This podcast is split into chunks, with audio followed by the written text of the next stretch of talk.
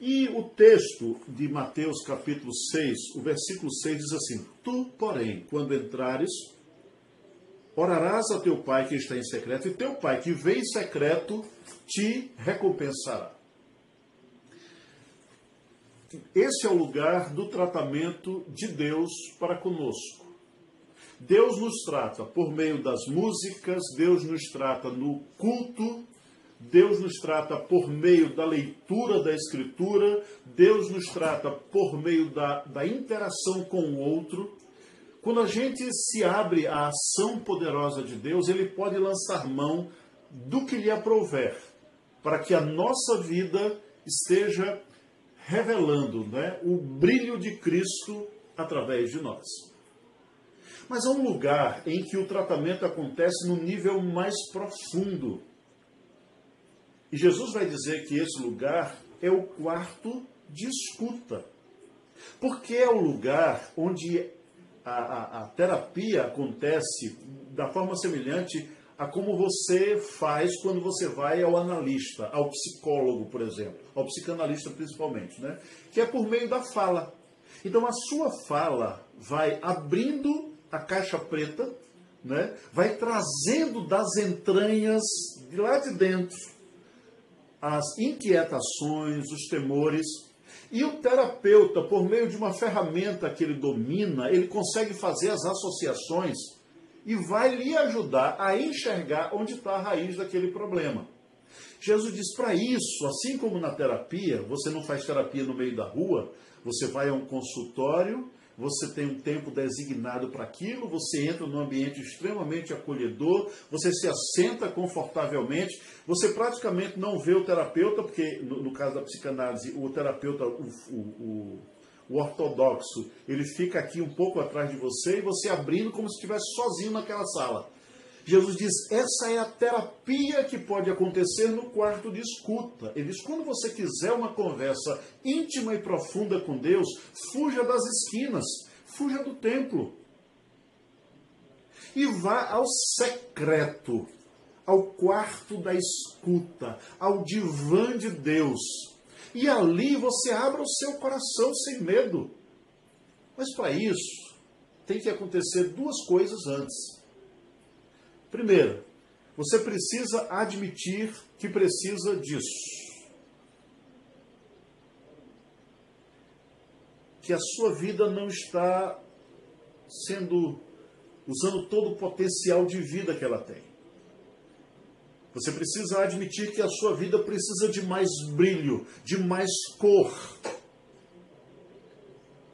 Segundo, você precisa entender que Deus é o médico dos médicos, é o psicanalista dos psicanalistas, é o psicólogo dos psicólogos. Isso não lhe libera de usar as ferramentas humanas para tratamentos de outra ordem. E você vai ao quarto secreto Jesus diz: quando você quiser falar com Deus, vá lá para esse lugar. E lá você, alma, você abra a sua alma. O livro, e a gente tem estudado ele às, às quartas-feiras, né, que fala dessa, dessa abertura de alma perante Deus, é o livro dos Salmos. Mateus capítulo 6, versículo 6. Deixa eu ver se eu consigo fixar aqui.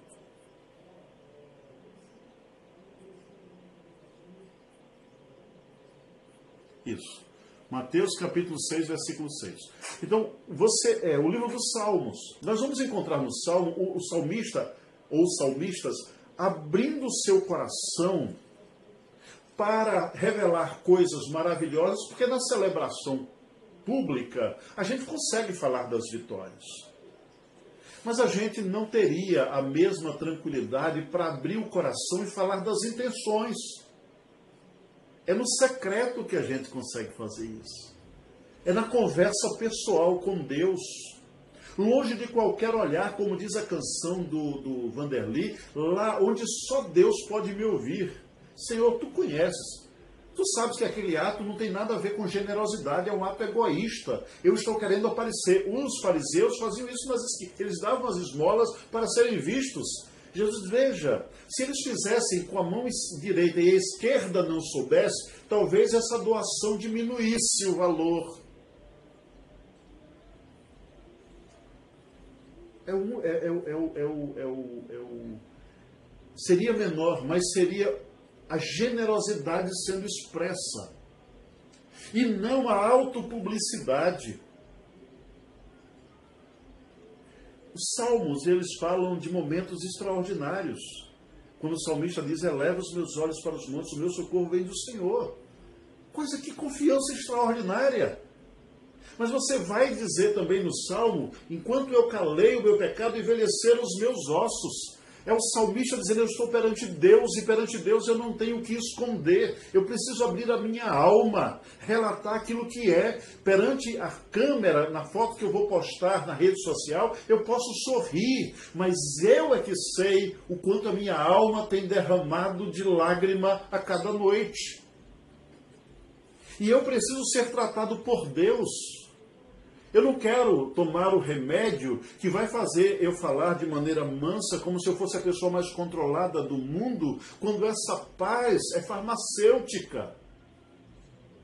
Eu quero uma paz que excede a todo entendimento. Eu quero a paz que só Ele consegue dar, que é resultado desse relacionamento profundo e íntimo com Ele, que eu só adquiro no quarto de escuta. Então, os salmistas, eles abrem o coração. Eles dizem para Deus, eles revelam os sentimentos, as dores, as alegrias, as coisas mais profundas, que só eles são conhecedores. E à medida em que vão abrindo, principalmente aquelas que são sentimentos e afetos negativos, eles vão sendo tratados. Eles expõem as suas feridas em carne viva. Mas horas também eles nos falam de jardins belíssimos que todos nós carregamos dentro de nós. Jesus está nos convidando a viver essa experiência. Não por meio de um documento público que depois as pessoas irão cantar lá, não, mas por meio de um relacionamento profundo que só no quarto de escuta a gente consegue ter. É o divã é aquele lugar fechado onde só eu e ele. E às vezes eu nem o vejo, mas sei que ele está ali. E aí eu formo o que na terapia se chama de paranalítico, é o paciente e o terapeuta, né? criando laços. Porque um confia no outro. A palavra diz: entrega o teu caminho ao Senhor. Confia nele, e o mais ele fará. Quando você faz isso, acontece o paranalítico, se realiza. E aí você não tem nenhum problema de abrir as feridas mais horrendas da sua alma. E nessa hora acontece a terapia. Você reconhece que a sua vida não é tão rica quanto poderia, não é tão colorida quanto poderia, não é tão alegre quanto poderia, não é tão vida quanto deveria ser. E você sabe que nele, Jesus termina dizendo a expressão né, no capítulo 6, assim, ele te recompensará. Você sabe que a recompensa dele é uma recompensa de vida. O nosso terapeuta, ele disse que é um médico e que não veio para os sãos, ele veio para os doentes. Quando a gente entra na igreja, a gente não adquire um anticorpo que torna a gente hum, plenamente saudável, não. Nós somos pessoas em processo de tratamento. Vamos nos lembrar das três expressões que querem dizer salvação. A primeira é justificação, é, é esse é um ato único, onde nós somos libertos para sempre do temor do inferno. A nossa salvação está garantida, o livro da vida tem o nosso nome e não há como apagar. Mas aí a gente entra no segundo estágio da salvação que se chama santificação. É quando nós somos a cada dia trabalhados pelo Espírito Santo. No divã de Deus. E é quando a gente vai sendo moldado à estatura de varão perfeito, à medida da estatura completa de Cristo. Nós vamos nos parecendo mais com Ele. Como diz o hino, né? Até que a beleza de Cristo se veja em mim até que o seu admirável, a sua admirável pureza e amor, ó tu chama divina, todo o meu ser refina.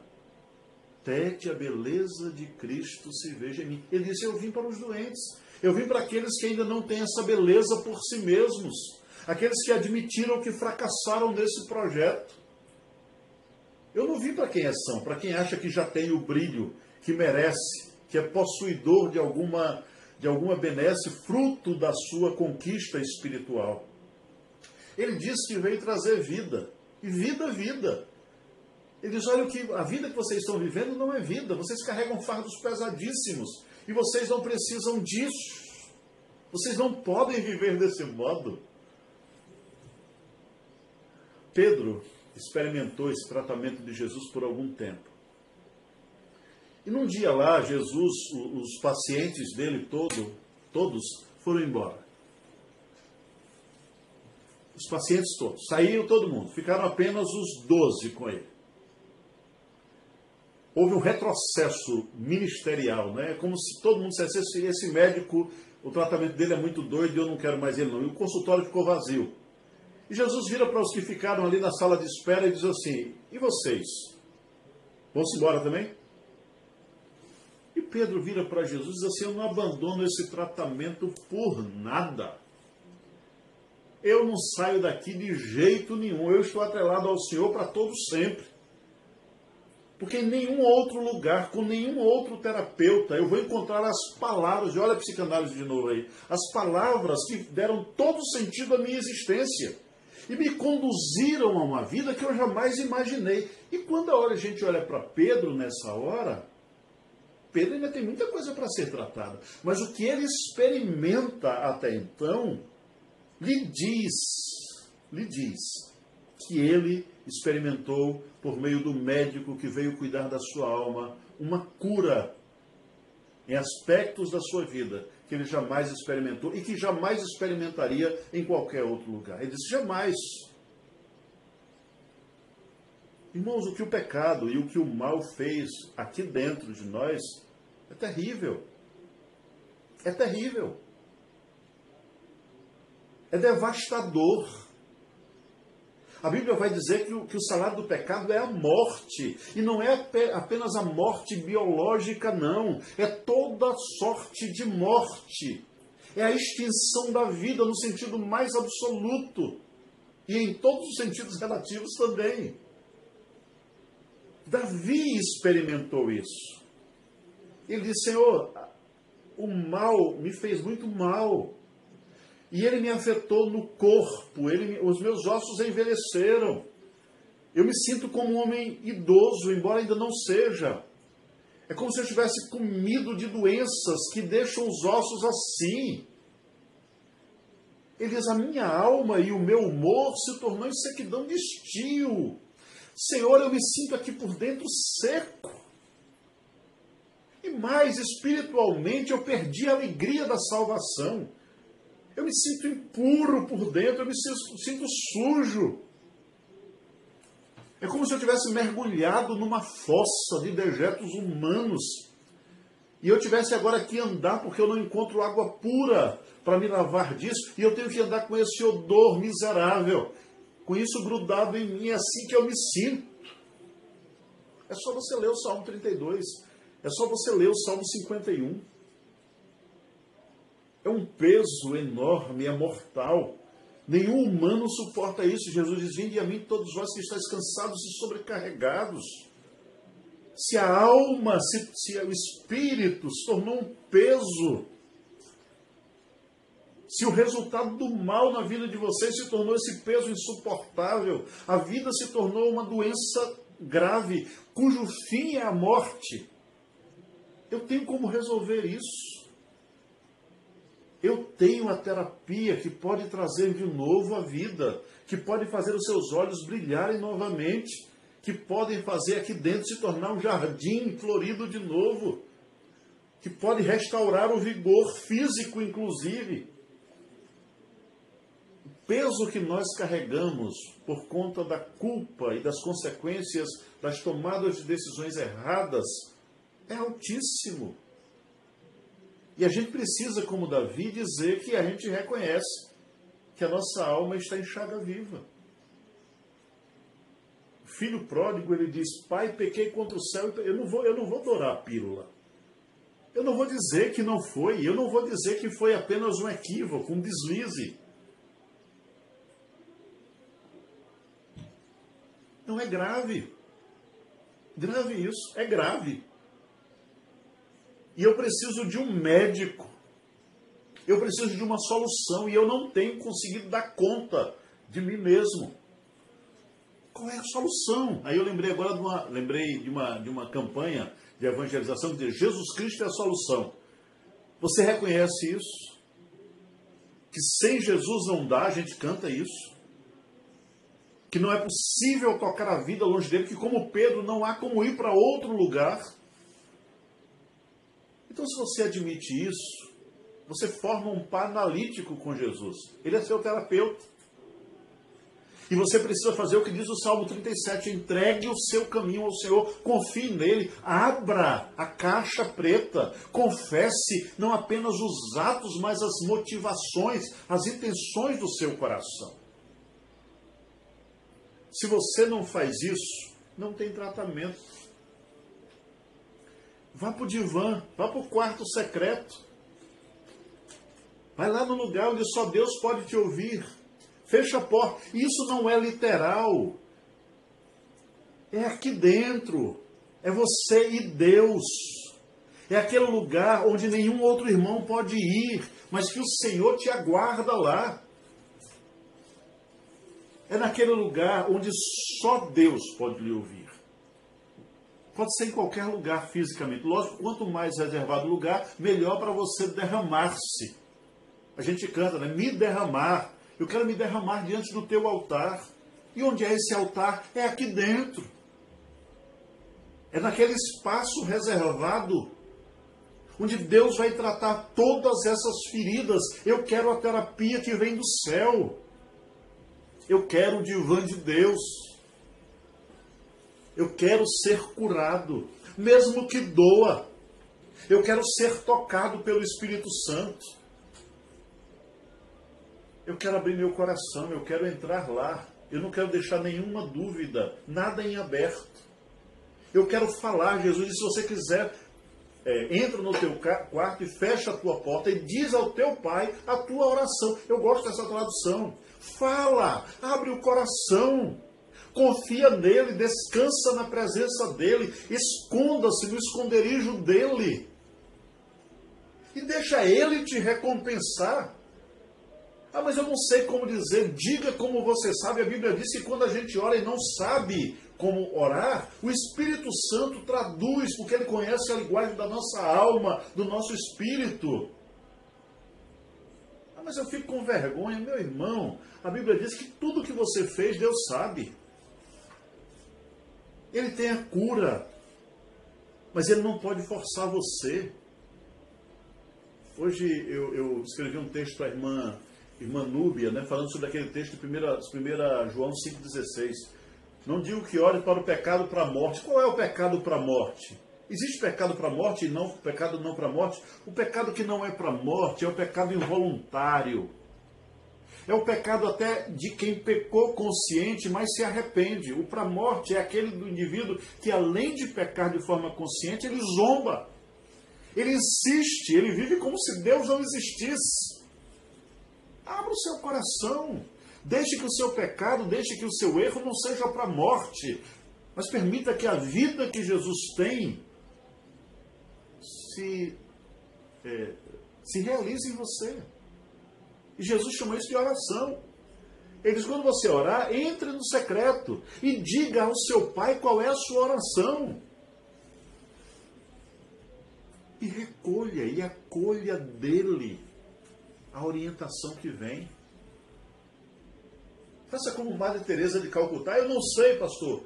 Vá para a presença de Deus e fique em silêncio, espere Deus falar. E se Deus não falar, não tem problema, fique na presença dele. Descanse ali. Mas não faça isso porque é conveniente, porque você não quer passar pelo tratamento, porque você acha que é extremamente doloroso. O arrependimento é um tratamento doloroso que Deus, Deus permite que a gente passe para que possa aprofundar a nossa intimidade com Ele. Deus tem uma terapia, Deus tem uma cura para as nossas almas. Deus quer realizar em nós uma obra de completa transformação, mas Ele não fará isso sem a nossa quiescência, sem a nossa confiança e deixar na mão dele tudo que nos diz respeito. Mas para isso eu preciso crer que Deus é o, como diz o salmista, é o meu pastor. Antes de chegar no 32, tem o 23, né? O Senhor é o meu pastor, Ele é o meu supridor. É aquele que cuida de mim em todas as circunstâncias. É aquele que supre todas as minhas necessidades. É aquele que me livra dos meus medos. É aquele que me põe no ombro quando eu estou ferido. É aquele que sussurra no meu ouvido que os meus pecados foram perdoados. Eu acho linda a expressão do, pai do, do pai do filho pródigo, porque ele não usa a expressão eu te perdoo. Ele perdoa. E, e, ele perdoa quando eles matem o bezerro, né? façam um churrasco, porque esse meu filho estava morto. Meu filho, quando eu declaro que aquele que não era mais meu filho agora se tornou meu filho, é porque eu perdoei. E Deus faz isso conosco. A terapia dele é quando a gente ainda com a, a, a, perninha quebrada, não pode mais andar por conta própria, ele nos põe, mas antes ele nos dá o afago de pastor. E ele diz no nosso ouvido, ele declara. Gosto mais de uma música da, da Cristina Mel, que diz que lá no ventre Deus falava conosco. Deus não se cansa de falar, de ministrar ao nosso coração, inclusive palavras de perdão. E ele refrigera, como diz o Salmo 23, a nossa alma. Mas para refrigerar a alma, para ter esse privilégio, nós precisamos viver a experiência do tratamento mediante o arrependimento. Nós precisamos que a ferida seja aberta novamente, que a pustema que está nela estoure. É doloroso, é. Reabrir a ferida é doloroso. É. Eu lembro quando o Fernando era pequena, para quem não conhece, Fernanda é minha filha, hoje já adulta, mas quando ela era pequena, eu aprendi com um terapeuta, é, fisioterapeuta, e ele disse que a melhor forma de não infeccionar uma ferida é a limpeza. Eles, quando um atleta, por exemplo, de futebol cai no campo e ali vem a grama, ele se, se machuca, né? vem a grama, vem a terra, vem tudo. Eles, quando o sujeito chega no, no vestiário, a primeira coisa que ele tem que fazer é jogar água, água com sabão, e ele pega a própria camisa que ele jogou, o short ou o meião, e ele passa naquele lugar, até sangrar. Me pareceu tão desumano aquilo. E ele disse, mas ali acontece o seguinte, aí qualquer coisa antisséptica que você colocar depois, que você enxuga, não vai infeccionar. E a partir dali nós passamos a adotar aquilo em casa. Fernanda nunca teve ferida infeccionada, porque sempre que ela chegava, aquele procedimento doloroso era feito enxugava-se, colocava-se qualquer antisséptico. Como não tinha nenhum resíduo ali, o ferimento não infeccionava. Se houvesse qualquer resíduo, o tratamento tinha que ser por outra via. Se houvesse infecção, ele tinha que ser tratado também, tinha que ser feito alguma espécie de raspagem. Aí teria que ser no ambiente próprio. O arrependimento é isso, é como a gente não fez a confissão imediatamente, como a gente não permitiu ser lavado imediatamente, aquilo perdurou mais do que devia, infeccionou. Agora o Espírito Santo vai trabalhar isso aqui, vai raspar. E isso é extremamente doloroso, porque a ferida é reaberta. Mas é por meio do arrependimento, do abrir de novo da ferida, que o Espírito Santo vai derramar o bálsamo que traz a vida e a vida abundante. Depois disso, o Senhor nos põe no ombro cochicha no nosso ouvido que nós fomos perdoados e agora revigorados, nós somos levados para o redil de novo, somos levados para junto do rebanho de novo. Então o Espírito Santo opera isso nas nossas vidas. O pecado não confessado, o mal não confessado, ele tem um poder paralisador. Então a gente fica ali. Enquanto eu calei os meus peca... o meu pecado, envelhecer os meus ossos. Davi diz assim: olha, houve um atraso da minha vida. Se houvesse uma operação ali para me parecer cada dia mais com Jesus, é óbvio que eu ficaria estanque ali e talvez até retrocedesse. Uma outra coisa extremamente complicada no processo terapêutico que Deus quer realizar na nossa vida é o perdão que nós já recebemos, mas que não aceitamos. E aí nós é, é, sofremos de humanismo espiritual. Eu conheço crentes de 30 anos que parecem meninos na fé. Agora carregam fardos e culpas de pecados que já foram perdoados. Deus já ministrou ao seu coração, Deus já os colocou de novo no ombro, já os levou de volta ao redil.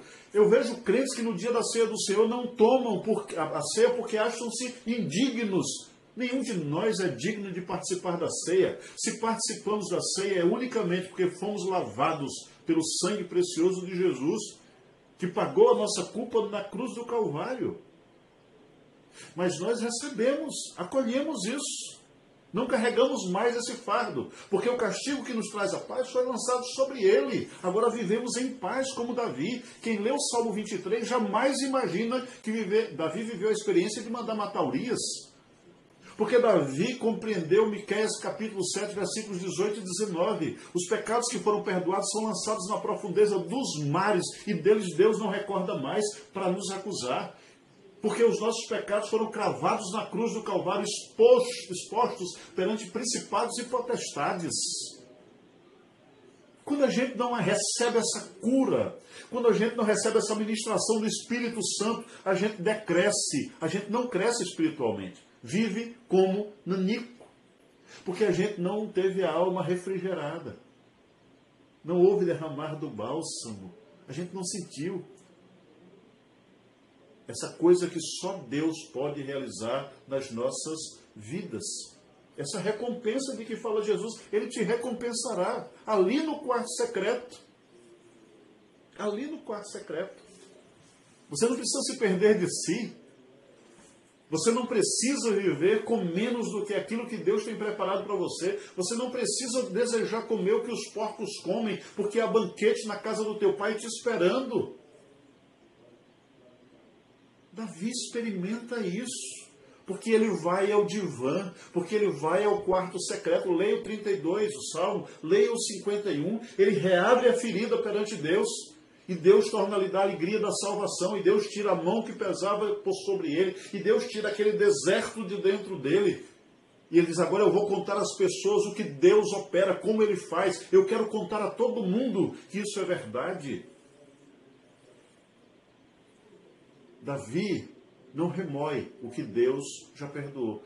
Ele não quer fazer de novo. Tanto que no Salmo 139 ele diz: Vê se é em mim, ó Deus, algum caminho mau e guia-me pelos caminhos eternos. Senhor, eu quero ser conduzido por ti. Porque a condução da minha própria vida, eu, eu não, não, não me dei bem.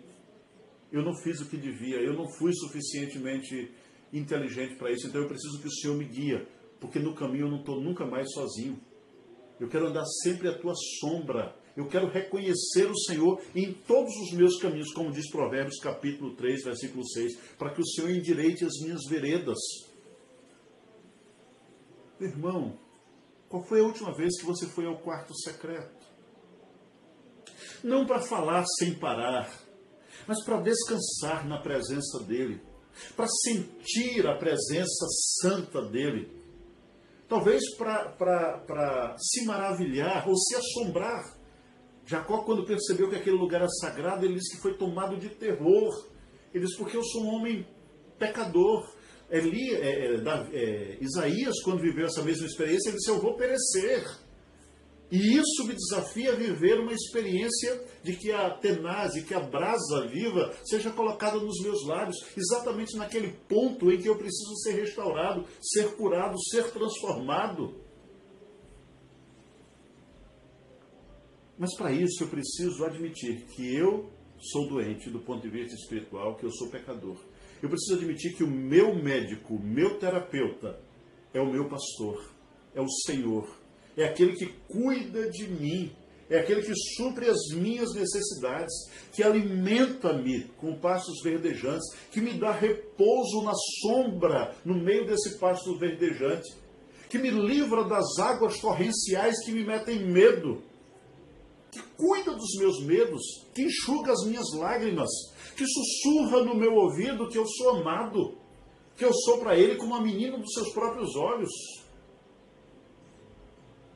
Que eu ouça dele que os meus pecados foram perdoados, que eu não tenho mais nenhuma dívida, que não há razão nenhuma para temer, que ele suprirá todas as minhas necessidades, que eu não preciso viver mendigando, porque ele tem para minha vida que é vida abundante.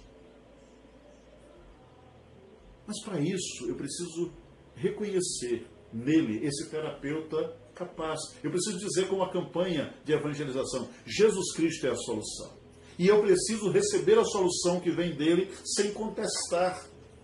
Como um paciente bom, eu preciso compreender que a medicação ou que a terapia recomendada me será extremamente útil porque eu confio nele. Eu crio o paranalítico. E eu sei que as palavras que vêm dele são palavras de vida eterna, como diz o apóstolo Pedro.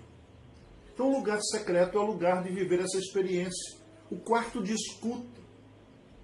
O divã de Deus, o médico dos médicos. E ele quer lá ouvir as suas dores e as minhas, ouvir os nossos temores, revelar aquilo que nos paralisa, aquilo que nos impede de desfrutar a vida que ele mesmo preparou para nós as delícias que Ele tem para todos nós, a vida abundante que não está pulsando em nós. E Ele quer que as feridas que serão reabertas na presença dEle recebam um bálsamo que refrigera a alma, que faz a vida abundante fluir, que faz o brilho de Cristo se manifestar. E ele vai, como diz o, profeta Abacuque, nos fazer andar por lugares altaneiros Jesus simplifica isso, dizendo: Ele te recompensará. A recompensa aqui é a vida.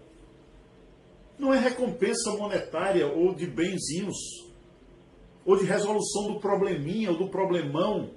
Não, porque agora eu creio que tudo na minha vida tem propósito. Até o que passei, as lutas que enfrentei, as, os apedrejamentos que sofri, tudo isso faz parte de um plano muito maior para o meu próprio bem e para a salvação de outras pessoas. Eu creio nisso. Quem crê nisso não lamenta. A experiência de Estevão é uma experiência extraordinária. Estevão está tomando pedrada, olhando para o céu, dizendo assim: Eu estou vendo o céu aberto. Eu estou vendo o filho do homem. Estevão não sabe, mas ali está o jovem Saulo. Seu sangue vai ser o adubo naquela alma. Ele não sabe ainda, mas por conta daquilo que aconteceu ali, a igreja será perseguida. Filipe chegará a Samaria e em Samaria vai haver um avivamento extraordinário, extraordinário, conversões. Ele não sabe ainda, mas Filipe vai sair de Samaria obedecendo a voz do Espírito e vai falar. Tudo aquilo se encaixa perfeitamente no propósito. A coisa mais extraordinária não é resolver o problema, é resolver a pessoa. A Bíblia diz que os homens que passaram por esse processo, está lá em Hebreus, o mundo não era digno. O mundo não era digno deles. Mas eles não nasceram assim, eles foram forjados.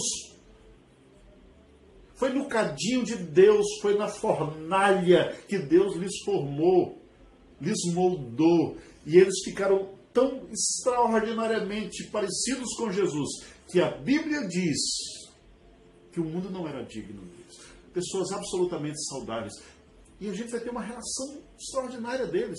Mas todos eles compreenderam alguma coisa no que estavam atravessando. A expressão de Abraão é: Abraão compreendeu que Deus era poderoso para até dos mortos ressuscitar o seu filho. Diz: Deus tem um plano nisso.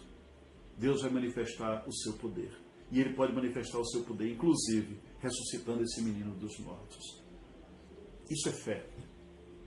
É essa operação extraordinária que só acontece no quarto de escuta, pelo menos de forma rica. Eu sou uma pessoa que carece disso.